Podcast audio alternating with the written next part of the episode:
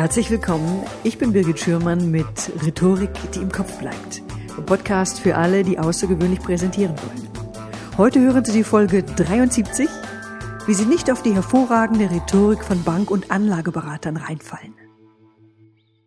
Liebe Hörerinnen, liebe Hörer, heute hören Sie Teil 2 meines Interviews mit Sven Lorenz. Ja, im ersten Teil meines Interviews gab es ein paar technische Probleme, wie Sie vielleicht mitbekommen haben. Erst wurden nur 47 Sekunden geladen, dann bei der zweiten Version waren die ersten 20 Sekunden einfach mal, ja, da gab es einfach mal gar nichts zu hören. Es war reine Funkstille. So, obwohl ich das nochmal hochgeladen habe, ist es tatsächlich die ganze Folge nicht auf allen Portalen verfügbar. Warum auch immer. Wenn Sie die ganze Folge noch einmal nachhören wollen, ist auf jeden Fall auf meiner Homepage verfügbar, birgit-schürmann.com slash podcast. Zweitens auch auf iTunes und drittens auf Deezer. Also ich wünsche Ihnen viel Spaß mit Teil 2 des Interviews. Okay, ich bleibe jetzt mal bei den Nebelkerzen. Kannst du uns, gibt's ja noch so ein paar typische Formulierungen, die du hast, wo du sagst, ja, das wenn du sowas hörst, dann geht es in die Richtung oder Achtung bei solchen Formulierungen oder die sind typisch, da könnt ihr euch schon gleich mal drauf einstellen. Ja, ich kann natürlich jetzt nicht dafür sprechen, wie rhetorisch ausgebildet werden die Menschen jetzt in allen verschiedenen Banken, aber wenn man zum Beispiel vom Berater gesagt äh, bekommt, also so ein Dispo zu nutzen, das ist übrigens völlig in Ordnung. Ah. Das machen die meisten Menschen so, ja. Oder wir verschaffen Ihnen mit so einem Ratenkredit jetzt mal Sicherheit für Ihre Finanzplanung. Weißt du, ich habe dir ja gerade diesen zweiten Schritt angesprochen, ne? wenn du dann so, ähm, wenn du dann von einem 1500 Euro Ratenkredit plötzlich 12.000 Ratenkredit hast.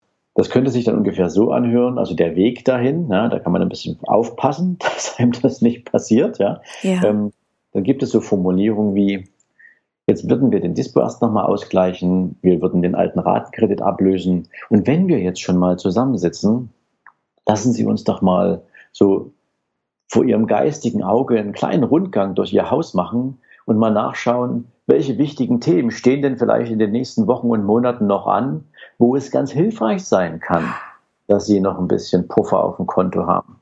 Oh, Jesus, okay. Ja. Oder Wann waren Sie eigentlich das letzte Mal im Urlaub? Wäre es nicht Zeit, dass Sie sich auch mal wieder was Tolles gönnen? Nein, Hammer. Ja.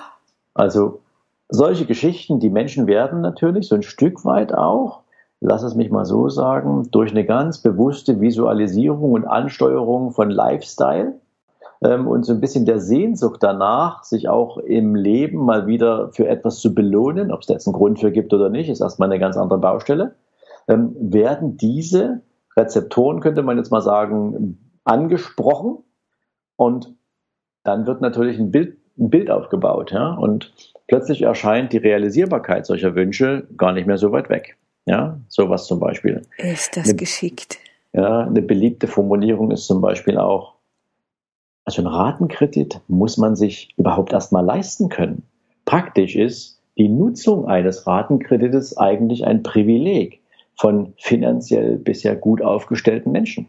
Denn wer nicht genügend Einkommen verdient, dem würden wir ja gar nicht zutrauen, diese Rate auch zurückzahlen zu können.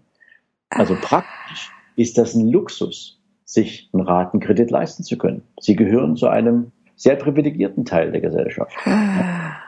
Oh mein Gott. Oh mein Gott, ist das geschickt.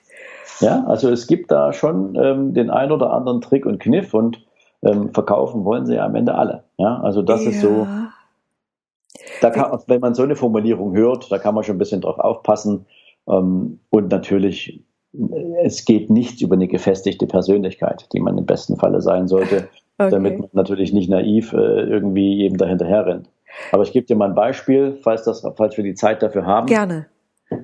Ähm, in meiner Zeit als Vertriebschef eines großen deutschen Bankkonzerns habe ich ja auch immer mal wieder, das nannte sich damals so Deko-Runden, ja, also wenn im Prinzip die Schaufenster der, der Filialen, wenn die äh, sozusagen im Rahmen der entsprechenden Vertriebsaktivitäten jetzt mit Postern bestückt wurden, das wurde alles immer zentral organisiert.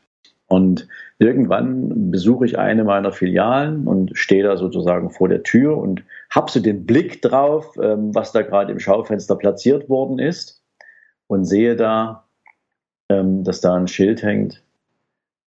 Verreisen Sie heute, zahlen Sie morgen. Mhm. Ja, also die, wie will man so sagen, also die bewusste Steuerung über Werbung, dass sich ein 14 Tage Urlaub über einen Ratenkredit kaufe, dass ich mir das gönne. Mhm. Das heißt also, für 14 Tage Fröhlichkeit fünf Jahre abzahlen und dann im schlimmsten Fall nie wieder in Urlaub fahren. Ja? Und da war dann bei mir ehrlich gesagt auch so ein Stück weit der Ofen aus, äh, wo ich dann gesagt habe, also so, so kann man doch nicht verkaufen. Das ist doch echt nicht mehr, das ist am Ziel vorbei. Es gibt sicherlich an der einen oder anderen Stelle Ausgaben oder Themen, die man über solche Sachen lösen kann. Aber doch nicht eine Urlaubsfinanzierung. Also wie, wie schräg muss man eigentlich drauf sein, um einen Menschen anzubieten, seinen Urlaub über einen Kredit zu finanzieren? Mhm. Ja, verstehe. Also manche Menschen fallen schneller auf Dinge rein als andere. Ähm, aber wie schütze ich mich denn vor so einer super Rhetorik? Also wie schütze ich mich davor, dass ich auf sowas reinfalle? Was, was kann ich tun? Naja, das Schwierige ist ehrlich gesagt, ähm, du kannst dich nicht wirklich dafür schützen, wenn du nicht weißt, was da so auf dich zukommt. Mhm. Was du tun kannst, ist, du kannst dich ähm, natürlich so ein Stück weit mit Rhetorik beschäftigen. Ne? Also dein Podcast ist ja dafür eigentlich ideal. Ähm, was sind so typische Formulierungen? Ähm, es gibt ja auch eine Menge andere, nennen wir es mal, Rhetorik begleitende Ausbildungen, nennen wir mal zum Beispiel ein NLP, ja, mhm. also wo, wo du lernst, wie du Menschen lesen kannst, wo du lernst, auf welche, ja, auf welche Art und Weise kannst du Menschen eigentlich ein gutes Gefühl vermitteln mhm. und sie dann tun lassen, was du gern tun, was, was, was du, was du willst, ja. Und die fühlen ja. sich auch noch gut dabei, ne? Ja, aber das, das ist ja auch sein, ne? Aber das ist ja auch in Ordnung, dass man sich bemüht, dass andere Menschen sich gut fühlen in deinem genau. Kontakt, genau. im Kontakt mit genau. dir. Das, das machen wir ja irgendwie alle so ein bisschen. so. Ja, und ist nicht unser Leben auch generell manipulieren wir nicht sehr viel generell, ja, ich meine. Kindererziehung Natürlich. ist ja irgendwie auch Manipulation.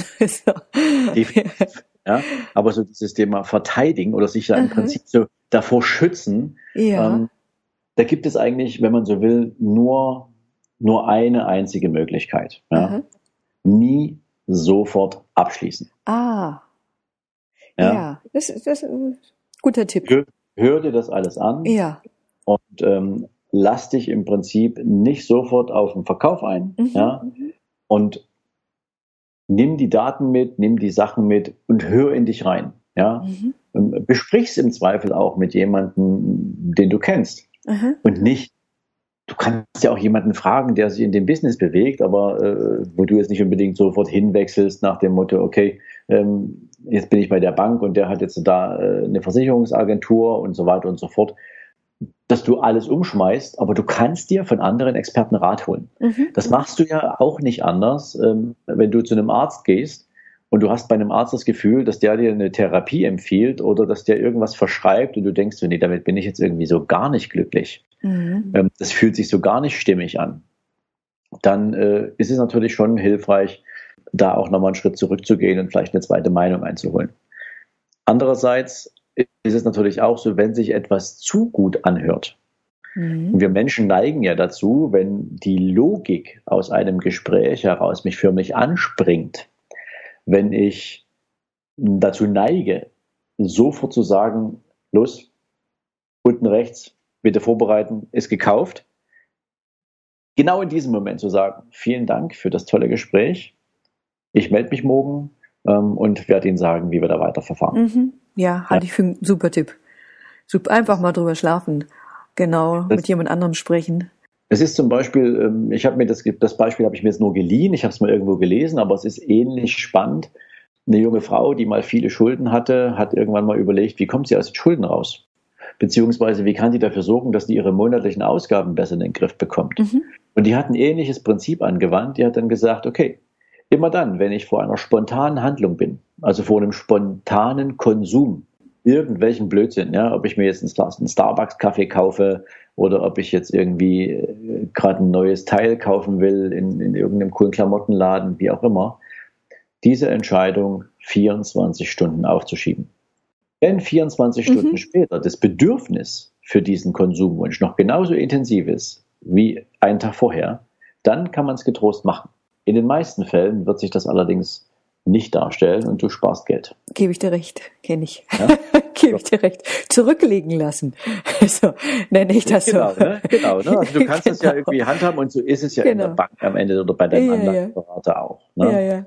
Ähm, übrigens alles das, was nach Verknappung klingt ähm, im Banking, mhm. ähm, ist nicht richtig. Okay, das jetzt mal so. Ah, okay, super, ja, tolle Tipps.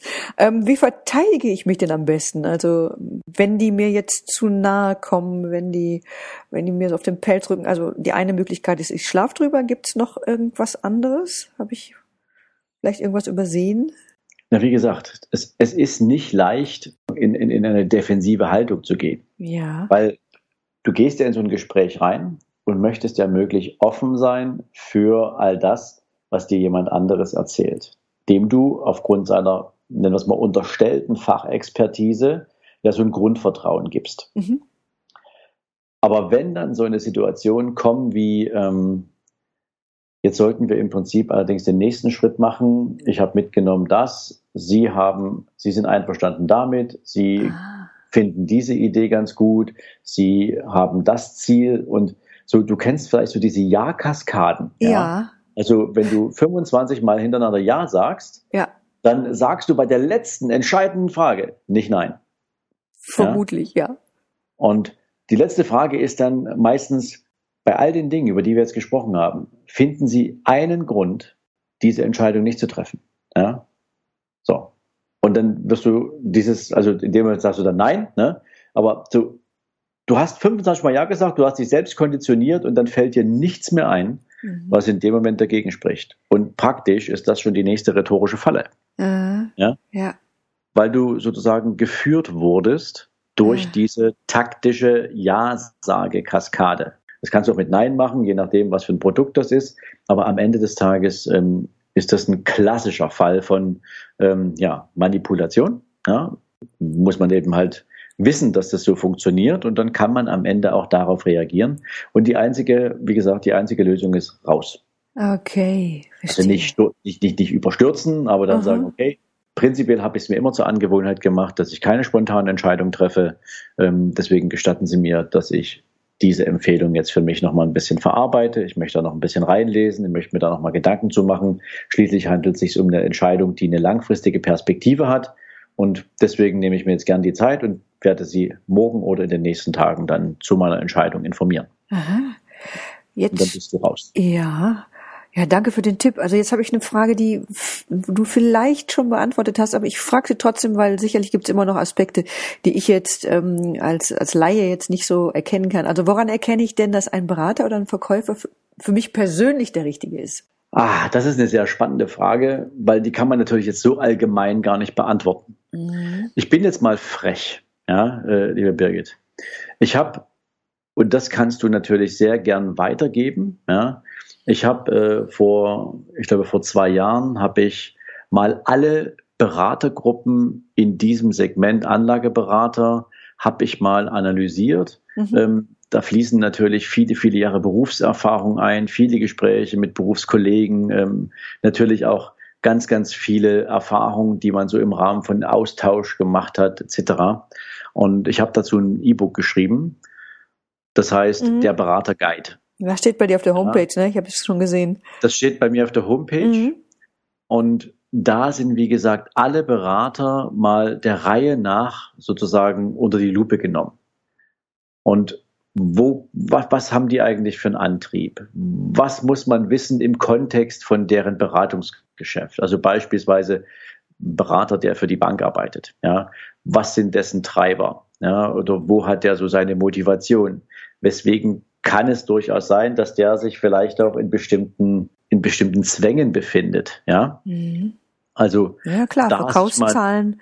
Da sitzt genau. ja auch nicht umsonst da. Ne? Das ja, muss man so. ja auch bedenken.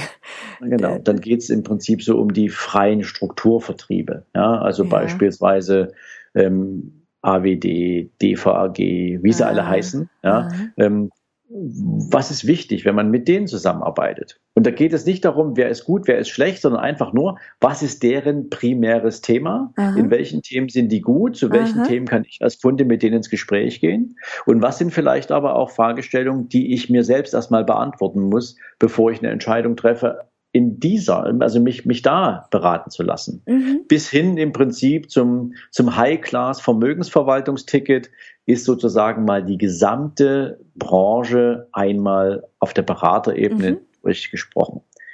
Das E-Book kostet, glaube ich, 14,95 oder so. Mhm. Ich kann sagen, zumindest, ja klar, ich bin ja der, der geschrieben hat. Ähm, ja, nee, keine Frage. Äh, ich fand ich auch interessant. Also das, ich habe das gesehen, habe gedacht, ah klar, äh, wenn ja. ich sowas, wenn ich mich jetzt auf ein Gespräch vorbereite, das wäre jetzt auch meine nächste Frage, dann würde ich mir da tatsächlich schon mal Gedanken drüber machen. Dann ist das eine gute, da kriege ich schon mal eine gute Anleitung an die Hand. Ja, also definitiv. Na, also Ansonsten, ich habe es nicht bestellt, man, aber ja, alles klar. Vielleicht hast du ja jetzt Lust dazu. ähm, ja. Was, was natürlich so im, im, im, im Allgemeinen eine Rolle spielt, ist, ähm, wir reden ja immer noch über Anlageberater und Vermögensberater, ja, ähm, der sollte natürlich schon Spezialist in seinem Gebiet sein. Das, das, was ich überhaupt nicht empfehlen kann, sicherlich, weil unserer, also in unserem Geschäft, also du weißt ja, ich habe eine eigene Vermögensverwaltung, mhm. ähm, wir stellen halt fest, die Fokussierung auf ein Kerngeschäftsfeld ist das, was die Kunden zu schätzen wissen. Weil du nur in diesem einen Geschäftsfeld dann sinnvollerweise gut bist. Also ja, hoffentlich klar. zumindest, ja, für die meisten. Bist du allerdings ein Bauchladenverkäufer und davon hast du heute einfach viel zu viele, dann ist der in allen Dingen ein bisschen gut, aber in keinem so richtig. Äh, ja, klar. Darum ja, also wenn du, wenn du heute mhm. Girokonto, Ratenkredit, Lebensversicherung, Baufinanzierung, Kreditkarte und sonst noch irgendwelche Sachen verkaufen kannst, ah. in welchem Thema bist du denn dann Profi? Ja? Aha. Kannst du, also ich würde äh, mich mit niemandem hinsetzen, der mir diesen Bauchladen anbietet und mit dem über irgendeins meiner Probleme zu sprechen, weil ich glaube nicht, dass der dann der hundertprozentige Experte dafür sein kann. Wenn, dann sollte es allerdings ein Experte sein. Ja, ganz, ganz wichtig. Ah, ja. ja. Interessanter Gedanke. Also das heißt, die, auch da kann man sich äh, spezialisieren. Ich dachte, mh, hm, ja. Ja, das also hätte ich jetzt auch nicht gewusst. Ein ja. Vermögensberater, ähm, ganz ja. ehrlich, was will, ich, was will ich mit dem über eine Hausratversicherung reden? Das ist überhaupt nicht meine Baustelle oder mhm. seine. Ja, also mhm. er sollte sich bitte darum kümmern, dass ich meinem Ziel folgen kann und mein mhm. Ziel erreichen kann zum Thema Vermögensanlage oder Vermögensaufbau. Natürlich wäre es auch ganz hilfreich, wenn eine entsprechende Berufserfahrung da ist. Ja, wir hatten das ganz am Anfang unseres mhm. Gesprächs, denn ähm, Berufserfahrung sagt auch aus, wie jemand zum Beispiel in Krisensituationen äh, mit Kunden und deren Vermögen und der Gesamtverantwortung für so eine Beratung umgeht. Ja, Deswegen sage ich, ein, guter, ein richtig guter Vermögensberater ähm, hat mindestens 20 Jahre Berufserfahrung, dann hat er so die schlimmsten Krisen der Neuzeit erlebt. Mhm. Ja, äh, die Dotcom-Blase um die, um die Jahrtausendwende, ähm, die größte Finanzmarktkrise und was es sonst noch alles so für Krisen gab, die sind dann weitestgehend schon mal so im Portfolio abgespeichert. Und äh, man weiß auch, wie Kunden reagieren und kann die, bevor überhaupt eine Entscheidung getroffen wird, auch anhand solcher Krisen einfach mal in so ein Szenario mitnehmen und erklären, was dann passiert, weil die nächste wird kommen. Mhm. Und dann mhm. sollte man als Kunde auch wissen, wie man dann reagieren sollte. Ja, ah, mhm, okay. ja und natürlich hundertprozentige Transparenz zum Thema Kosten, Vergütung etc. Vergütungssystem sollte möglichst fair sein, im besten Fall am Erfolg der gemeinsamen Arbeit orientiert. Mhm. Okay, also schon mal ein gute, schon mal ein gutes Tool, um sich vorzubereiten, um auf ein Gespräch vorzubereiten. Was gibt's noch? Also wie kann ich mich gut auf ein Gespräch vorbereiten? Was empfiehlst du da? Also was für Gedanken sollte ich mir noch machen? Naja, das ist eigentlich das, was äh, ja ein Berater auch aus einem rausholen sollte. Ähm, und deswegen macht es ja Sinn, sich da vorher nochmal Gedanken zu machen, wo will ich denn eigentlich hin? Mhm. Geht es jetzt darum, Vermögen aufzubauen? Also habe ich wirklich ein Vermögensziel im Kopf? Ja? Ähm, will ich also wirklich auf ein ganz konkretes Ziel zu einem ganz bestimmten Zeitpunkt hinarbeiten? Oder habe ich nur ein Einkommen, habe mir ein bisschen was zusammengespart, möchte aus diesem Geld jetzt sinnvollerweise einfach unter Renditeaspekten ein bisschen mehr machen und mein monatliches Einkommen durch, nennen wir es mal, durch einen monatlichen Sparbeitrag auch noch mit dafür verwenden, ähm, dass sich dieses Vermögen aufbauen kann und ein bisschen weiterentwickelt unklar, welche Summe ich da mal irgendwann erreiche. Also das sollte mir klar sein. Was will ich? Na, will ich nur sparen? Mal gucken, wo die Reise hinführt? Oder habe ich ein festes finanzielles Ziel? Meine Empfehlung, jeder sollte sich ein finanzielles Ziel setzen. Dann ist das Handeln, was sich daraus ableitet, mhm. schon mal viel fokussierter, mhm. als wenn ich alles dem Zufall überlasse. Ja, ja, ja, ja ähm, ganz wichtig. Ganz klar im Kopf haben, was will ich. Genau. Ja. Das heißt also auch, sich über die Zeit, die man dieser ganzen Geschichte geben möchte, ganz klar bewusst sein. Es gibt eine Menge Menschen, die, die laufen da draußen rum und ähm, haben jetzt irgendwie so keine Ahnung, welchen Teil ihres Vermögens werden sie denn äh, zu welchem Zweck verwenden oder überhaupt verwenden oder vielleicht auch kurz- oder mittel- oder langfristig platzieren, weil sie eigentlich sich nie Gedanken machen über die Notwendigkeiten, die sie damit verbinden. Mach mal ein Beispiel. Ähm, es gibt so diese typischen Kontomodelle, ne, wo du sagst, also ein Kontomodell oder ein Konto sollte definitiv deinem ganz langfristigen Vermögensziel dienlich sein, weil das und das ist jetzt ein bisschen äh, weit hergeholt, weil ich diesen Begriff ehrlich gesagt nicht mag, ja, aber ähm, das soll dir irgendwann mal so diese, diese Rentenlücke decken, ja, wo du vielleicht mal sagst, okay, ich kriege aus der gesetzlichen Rente nicht viel und die betriebliche Rente ist auch nicht gerade sexy. Ich habe sowieso irgendwie dann äh, ein Problem, dasselbe Netto zu kriegen, wenn ich in den Ruhestand gehe ähm, und dann irgendwie Vermögen nur dafür aufzubauen. Aber das wäre das langfristige Ziel, was sich ja viele Menschen setzen. Das eigentliche Ziel sollte ja sein, möglichst so viel Vermögen aufzubauen, dass ich gar nicht auf eine gesetzliche Rente angewiesen bin. Ja, aber das ist wieder eine andere Geschichte. Mhm.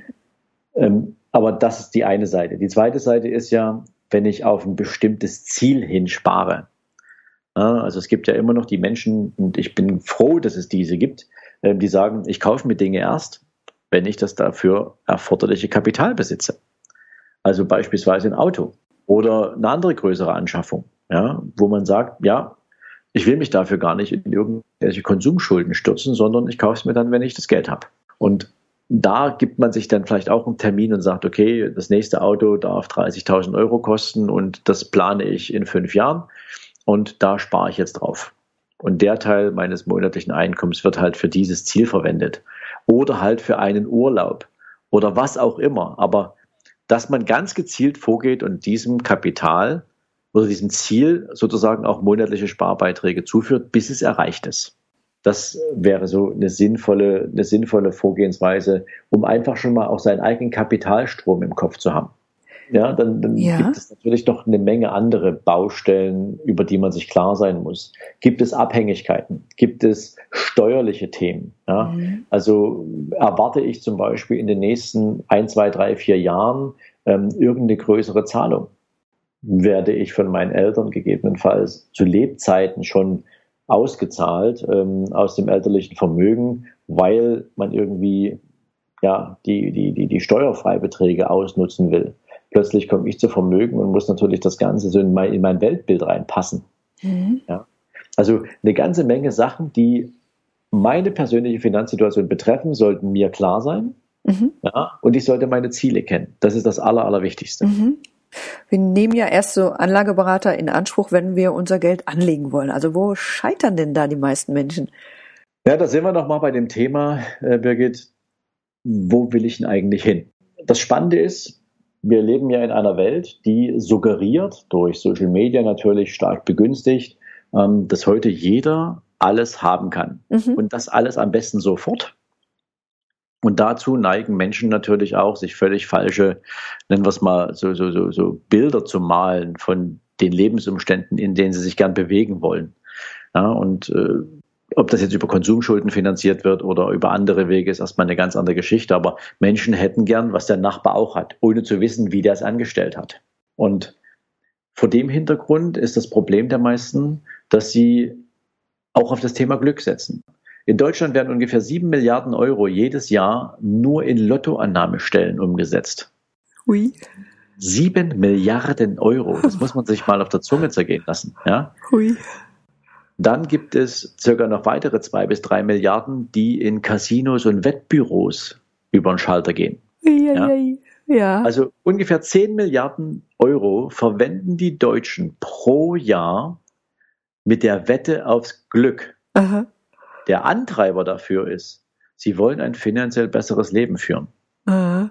Und sie wissen, Und wir sagen jetzt mal, mal ganz ehrlich, wir haben in Deutschland ungefähr 3,5 Millionen Unternehmen, ja, egal wie groß die sind, also von einem Mitarbeiter irgendwie bis, bis, bis große Konzerne, ja.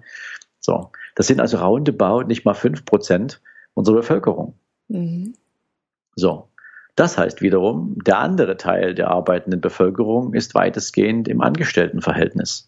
Und mit einem Angestelltenverhältnis hast du halt in aller Regel zumindest ein eher eingeschränktes Einkommen. Wenn du dir jetzt noch überlegst, wo das Durchschnittseinkommen in Deutschland liegt, ich glaube so um die 2000 Euro, ähm, dann weißt du, dass der größte Teil der Menschen keine großen Sprünge machen wird. Aber das Bedürfnis nach mehr ist immer vorhanden. Also muss ich mir Gedanken machen, wenn ich wirklich will, dass mehr rauskommt, dass ich mehr Lebensqualität habe, dass ich ein höheres Einkommen habe, dann muss ich mir natürlich auch Gedanken machen, wie ich das anstelle. Und da hört es für die meisten auf. Viele akzeptieren die Situation, dass sie als Angestellter nicht mehr Geld verdienen. Übrigens 85 Prozent der Deutschen machen einen Job, den sie nicht mögen. Ja, muss man sich auch mal auf der Zunge zergehen lassen, mhm. ähm, was das eigentlich dann für eine Grundmotivation mitbringt. Aber eigentlich, wenn du mehr Geld haben willst, dann musst du halt mehr Geld verdienen. Und da geht eigentlich jetzt die Trennung von Spreu und Weizen los in diesem Spiel, weil, und das ist jetzt auch nichts für jeden, aber für die, die sagen, ich meine das echt ernst, ist das durchaus eine machbare Alternative. Was kann ich denn besonders gut, was habe ich in meinem Leben denn an Erfahrung gesammelt, die für andere Menschen wirklich ultra wertvoll sein kann? Und wie kann ich daraus ein ertragreiches Business machen. Da gibt es Menschen, die schreiben ein Buch, das Buch selbst, damit werden die noch nicht reich, ja. Aber mit so einem Buch, wenn das überhaupt über einen Verlag veröffentlicht wird, dann hat ein Verlag ja in so einem Buch ja schon mal eine gewisse Absatzerwartung. Ähm, und wenn dieses Buch gut promotet ist und Menschen so ein Buch kaufen, dann wird man mit diesem Buch relativ schnell auch mal irgendwo bekannt.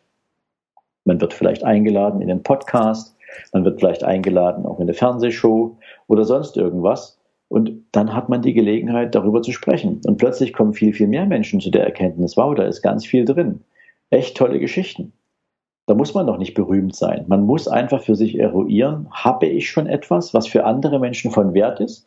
Und bin ich in der Lage, da auch Energie reinzustecken, um da ein Produkt draus zu machen? Das kann auch ein Seminar sein, ja, oder das kann auch ein Online-Kurs sein, was auch immer man da bauen will.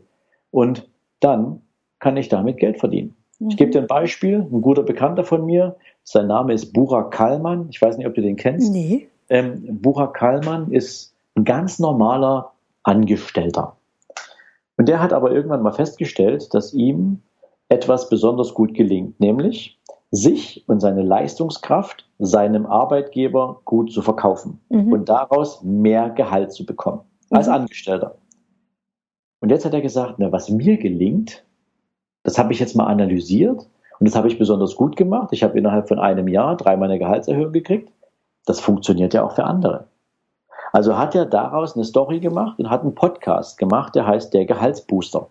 Und jetzt hat er in diesem Podcast eine Menge Menschen, die zuhören, die angestellt sind und denken, wow, was ich von dem Burak lernen kann, ist toll. Und der Burak ist nach wie vor Angestellter.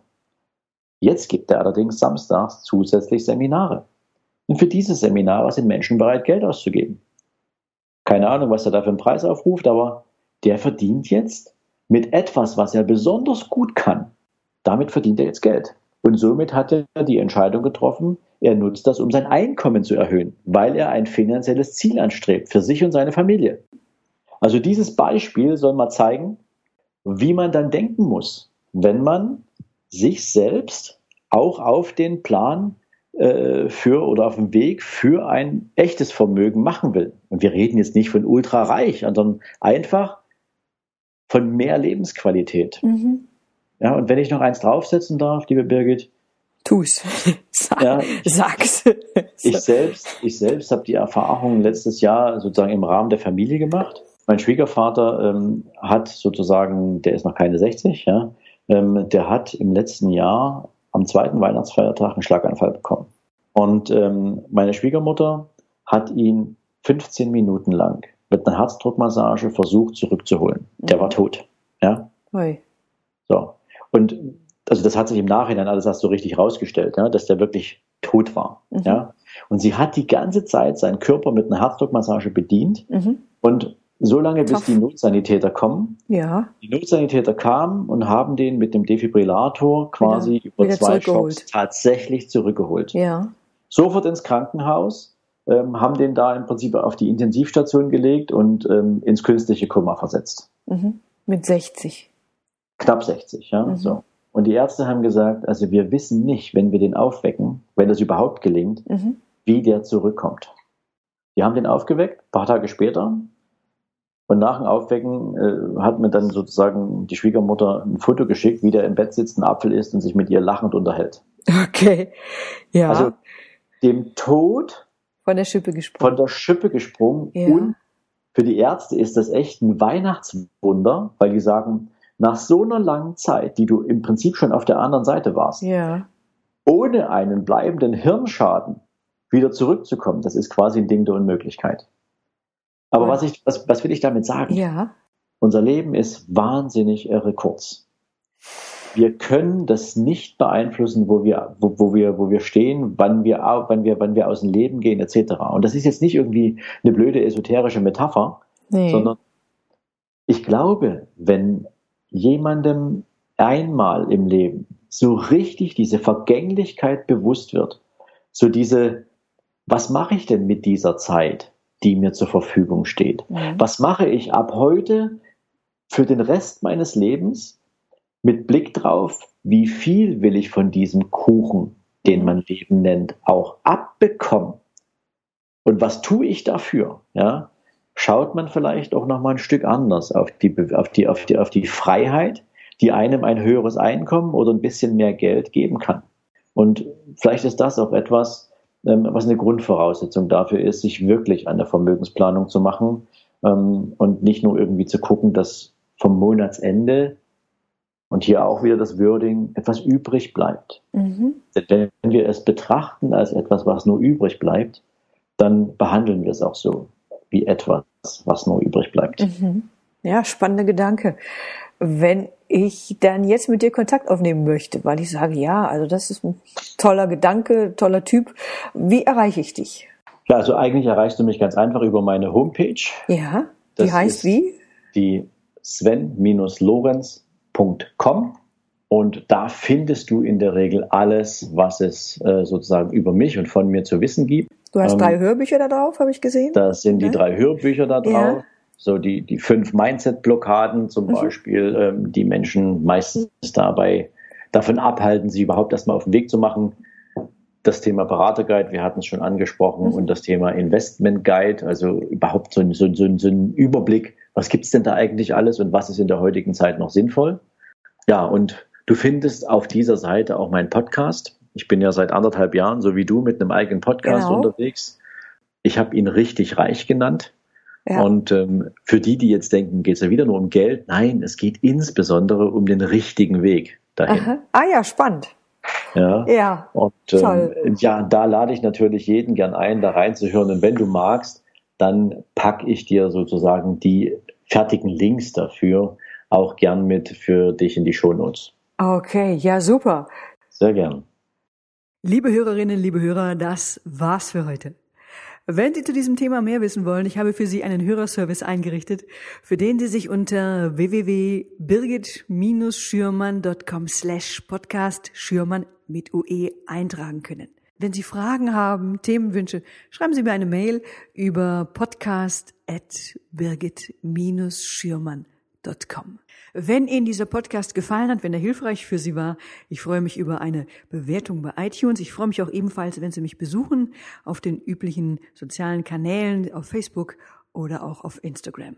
Wir hören uns wieder hier in Kürze. Ihre Birgit Schirmann.